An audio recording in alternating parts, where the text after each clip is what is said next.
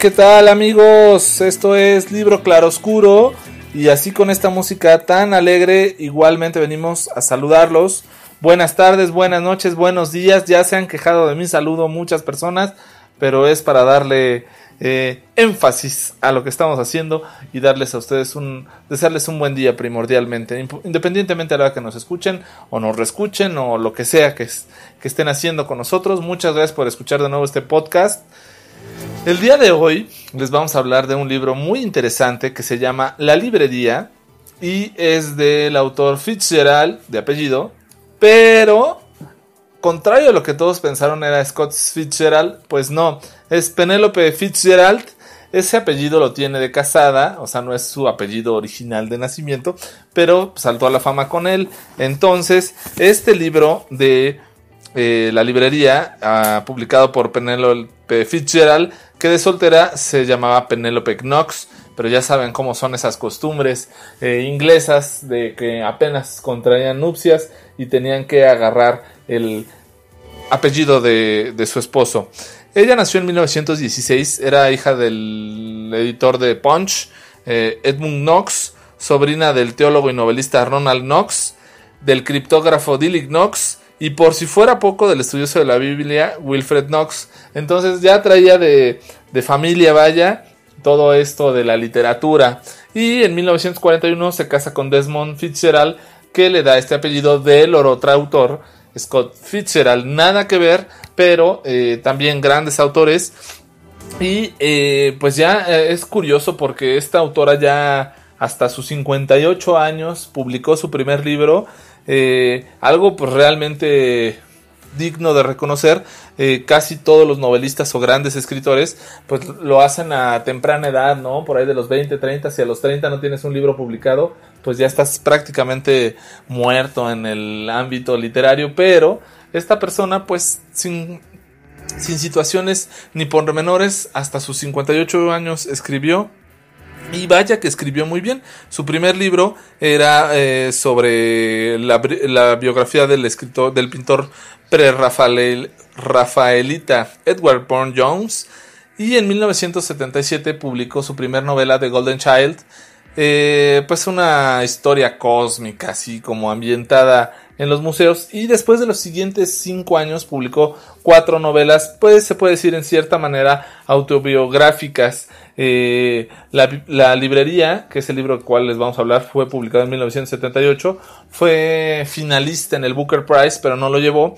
El cual sí lo consiguió en su siguiente novela que se llamaba La Deriva en 1979. Después Human Voices en el 80 y At Freddy's en 1982 en estos cinco primeros libros, por así decirlo, en estos cuatro, perdón, primeros libros posteriores a su primera publicación, fue un, tanto un tono autobiográfico de su vida y eh, pues la verdad es que son libros cortos pero muy interesantes. Este de la librería es un libro muy pequeñito, 125 páginas apenas, pero no hace falta más. Eh, la escritura es muy muy clara, muy pulcra y, muy, muy bonita, ¿no? En su momento se le comparó, imagínense la calidad de esta escritora, con Iris, Iris Murdoch, de la cual ya reseñamos en su momento El Príncipe Negro, o de Antonian Susan Bayat, mejor conocida como A.S. Bayat, la que escribió en su momento el gran libro Posesión, que ya está también en, en película alguna vez, David.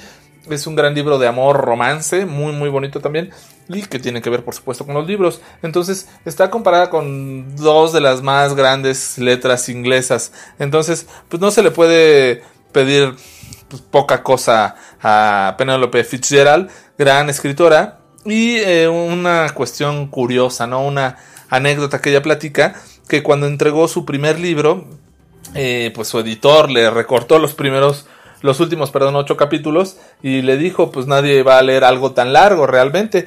Entonces ella se tomó como un principio en todo lo que escribe, decidió eh, pues no, no contar demasiado, ¿no? Siente que sentía que contar demasiado a un lector era como insultarlo, como faltarle al respeto.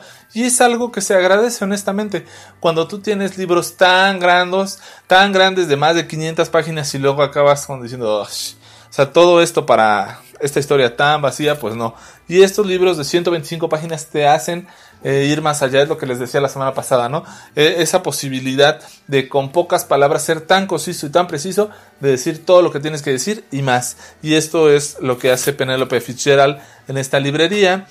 También eh, una frase curiosa en alguna crítica que hizo Rodrigo Fresana a este libro hace un par de años, decía que, que al igual que Jane Austen, en su escritura Penélope Fitzgerald, hace ver que los Sex Pistol parezcan un puñado de chamacos inofensivos, ¿no? O sea, esa capacidad de esas mujeres con esos pantalones de poner en sus personajes a los hombres como algo gracioso, sin ese miedo, sin ese temor que por la época en la que vivieron pues tendrían que haber sido sometidas y este pues da, da realmente mucho gusto eh, pues poder eh, encontrarte con libros de esta calidad.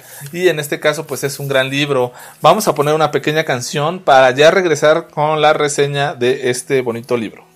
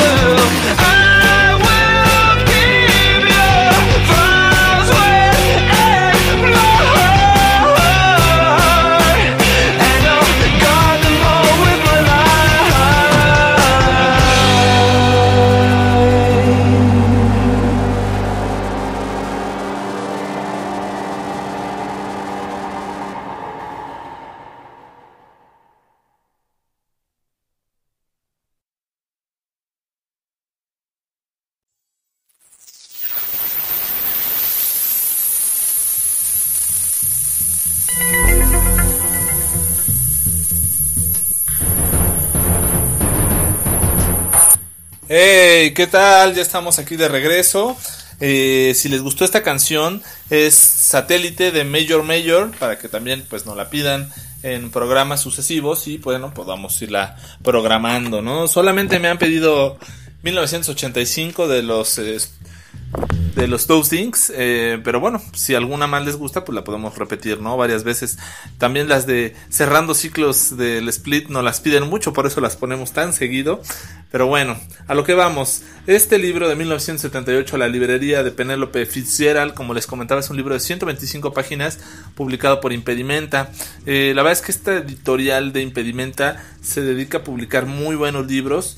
Y eh, también en su momento publicó a Natsume Soseki con Soy un gato, un gran, gran libro japonés, referencia, en el cual en su momento esperemos también poderlo reseñar aquí en, en este su podcast Libro Claro Oscuro pero eh, la forma en que traducen y en la forma en que publican estos libros están muy muy bonitos, son un poco caros, pero la verdad es que vale mucho la pena hacerse de uno de estos libros de impedimenta, entre ellos este de Penélope Fitzgerald. No sé si hay traducido al español más libros, bueno, de venta en México, pero bueno, tiene una gran eh, producción literaria, entonces vale la pena acercarse de los cuatro libros que publicó posteriores a su primer libro en 1975.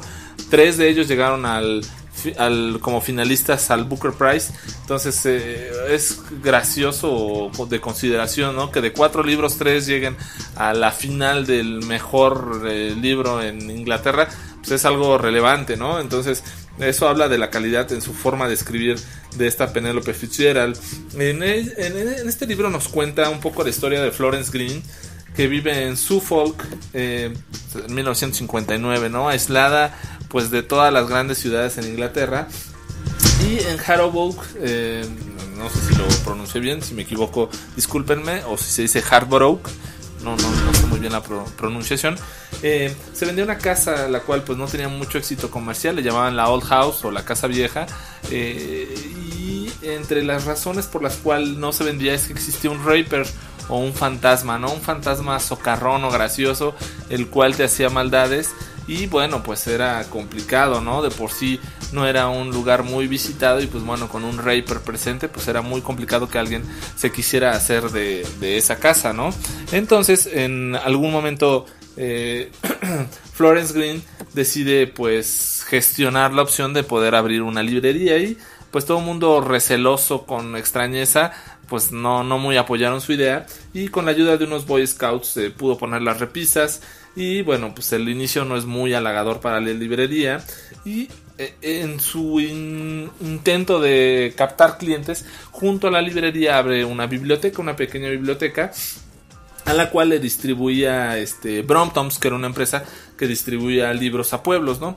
El sistema de Bromptons era un poquito chistoso, me llamó mucho la atención que tenían un sistema ABC, ¿no? El sistema ABC consistía en que yo te presto un libro A por 2B y por 3C. Esto quiere decir que los libros más solicitados pues eran los de tipo A, los libros que pues no eran tan tan relevantes o tan nuevos eran los B y los libros que pues prácticamente nadie quería leer eran los libros C.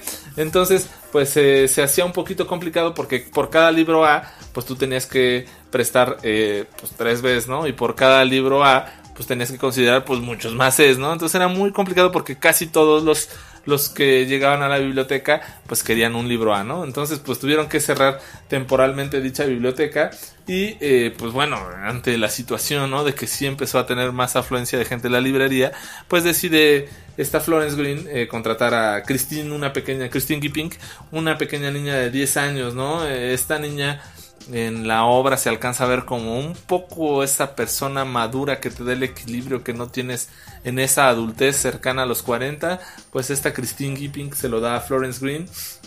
Y eh, pues bueno, era gracioso, ¿no? Porque todos los compradores o clientes habituales de la librería eh, habitualmente eh, preferían libros románticos, ¿no? Entonces, pues será un poco complicado darle gusto siempre a, a todos los clientes porque pues traían de varios tipos de libros y pues bueno eh, no, no, no siempre era posible prestar de ese tipo de bueno vender de libros solamente románticos no eh, en su momento se hace con una contadora Ivy Wellford y empieza a platicar un poco cómo llevaba su contabilidad, en este caso Florence Green, y pues dice, oye, pues yo veo que aquí tienes este en tus activos gastos y compras y todo esto, pero en ningún momento veo pues tus devoluciones, ¿no? O que pues este esas devoluciones por qué las efectúas o algo, ¿no? Y Florence Green en un claro amor por los libros dice, bueno, pues es que a veces a los lectores no les gustan los libros y me los regresan, entonces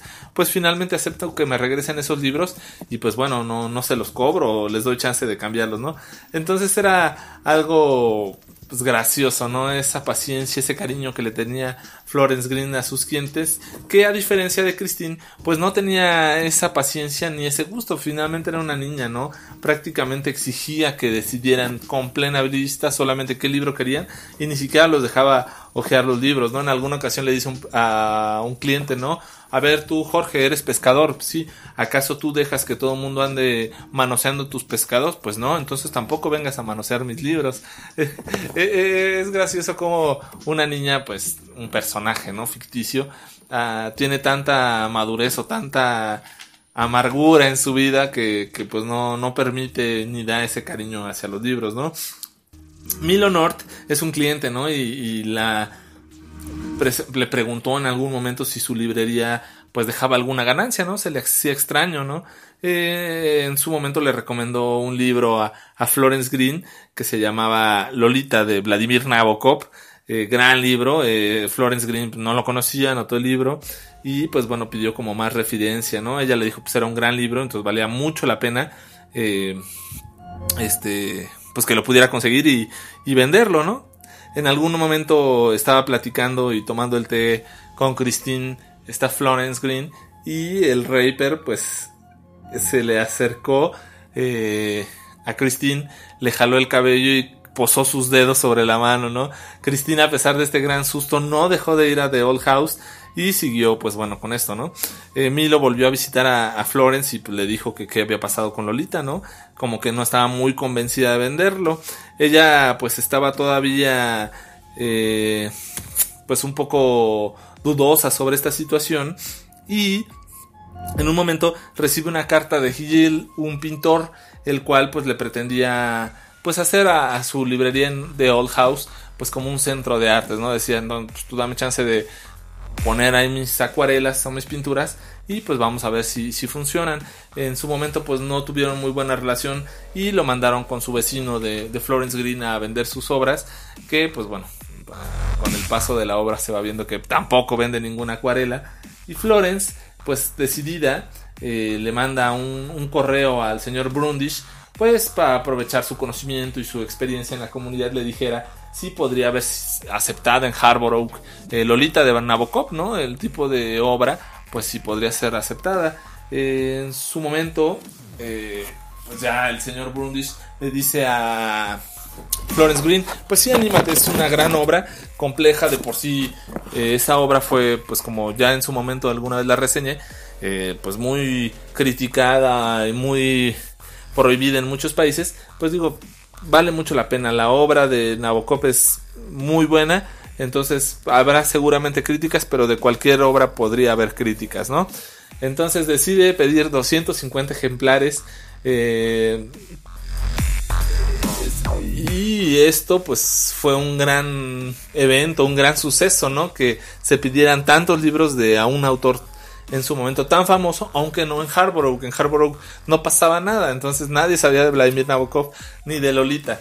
Eh, los vecinos de comerciales de Florence empezaron a quejar un poco porque pues afectaban sus negocios, ¿no? O sea, todos pasaban a la librería, pero pues nadie se detenía en los demás negocios, entonces empezó a tener también un poco de, problemas con ello. Su abogado también, eh, pues en su momento empezó a tener problemas eh, pues, la representaba a ella ya una gran rival, a la señora Gamart.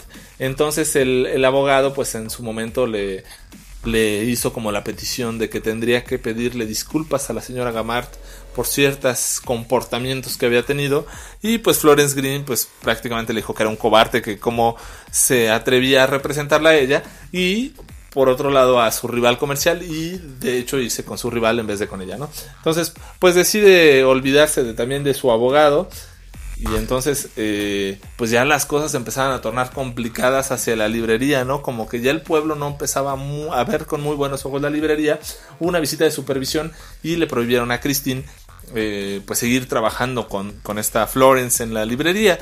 Máxime que era una niña de 11 años y aparte que no había pasado el nivel primaria para la secundaria, no había sido aceptado, no había aprobado el examen, entonces bueno, pues se puso muy, muy triste. Milo North, el que en su momento le recomendó que vendiera eh, eh, Lolita de Vladimir Nabokov, pues también se, se propone él mismo como pues su asistente, su ayudante, y ella le dice, pues bueno, no te puedo pagar más de lo que le pagaba a Christine, y él acepta, gustoso el trabajo, entonces bueno, pues ahí está trabajando con ella, pero pues no, no con la misma entusiasmo y mismas ganas que en su momento tuvo la niña Christine. Eh, en su momento el señor Brundish, ¿no? Ante la situación apremiante que se le estaba veniendo a Florence con todo el pueblo en su contra y con la señora Gamart presionando un poco eh, tanto a los vecinos como en nivel político para que se pudiera hacer una reforma en la cual pues los viejos establecimientos o las viejas casas pues tendrían que ser cedidas al gobierno, ¿no? Entonces esto lo hizo porque tenían algunos familiares en el gobierno, entonces el señor Brundage decide ir a la señora Gamar pues, para pedir que dejara de molestar a, a Florence, eh, pues no llegan a estar muy de acuerdo ni la señora Gamart ni el señor Brundage. Y de forma increíble la única persona posible que podía salvar la librería y ayudar a Florence Green al momento de salir de la casa pues el señor Brundage muere no muchos fueron a su funeral, eh, las pocas personas que se consideran su amigas, entre ellas era Florence Green, su protegida, y pues va a su funeral un poco triste y aparte pues sin gente, ¿no? Eh, después llegó la notificación de acuerdo a que la legislación pues tendría que desalojar Toll House. Eh, ella sorprendida, ¿no? Por, por esta legislación tan rápido y la resolución que habían tenido de que ella tendría que abandonar la Old House, eh, pues pregunta, ¿no? Oye, bueno, cómo fue que, pudieron este, confirmar el desalojo de Old House. Y dijo, bueno, pues el que lo vino a evaluar fue un yesero, fue coincidentemente el padre de Christine, y eh, pues quien le permitió el acceso fue Milo North, tu auxiliar. Entonces, eh, Florence, muy triste, muy, muy sorprendida, le pregunta a Milo North, oye, ¿por qué hiciste esto? ¿No? ¿Por qué permitiste que entraran a revisar la casa? y pues no me ayudaste. Del padre de Cristino me sorprende, pues no tiene trabajo. Pero de ti, que yo te había contratado y estaba nuestra fuente de ingreso a la librería, ¿por qué hiciste eso? Pues él simplemente le dice, pues bueno, pues es lo más fácil que se me ocurrió hacer. O sea, sin mucho compromiso realmente por los libros. Pues bueno, decide en su momento pues ya dejar la Old House, vender sus libros para acabar su deuda con el préstamo que tenía para abrir la librería y con mucha tristeza se va de Harborough después de 10 años. Finalmente, pues nadie en Harborough quiso una librería. El final, pues deja un poco de, de tristeza o de amargura, ¿no? Ver cómo algo que prometía tanto, que se preocupaba pues sí por las ventas, pero pues también por traer buenos libros a sus clientes y de poder tener acceso, que en su momento fue muy bien recibido en una comunidad tan cerrada, tan aislada en esas épocas en Inglaterra, pues finalmente pues no no no no tuvo buen buen final, ¿no? No fue buen puerto. Igual es una obra cortita, pero muy sustanciosa, muy divertida. En muchas cosas deja de platicar Penelope Fitzgerald, pero tú las vas entendiendo con el transcurso de la historia. Eh, si les gustó Iris Murdoch, les aseguro que Penelope Fitzgerald les va a gustar más. Escribe muy similar, pero con menos palabras. Es una forma muy exquisita de escribir, muy divertida, muy ágil pero también muy reducida, muy resumida, por decirlo de una forma. Entonces vale mucho la pena. ¿A quién le recomiendo este libro? Pues por supuesto, si les gustó Iris Murdoch, a ese Bayat, inclusive Jane Austen, si les gusta, seguramente les va a gustar este libro de la librería.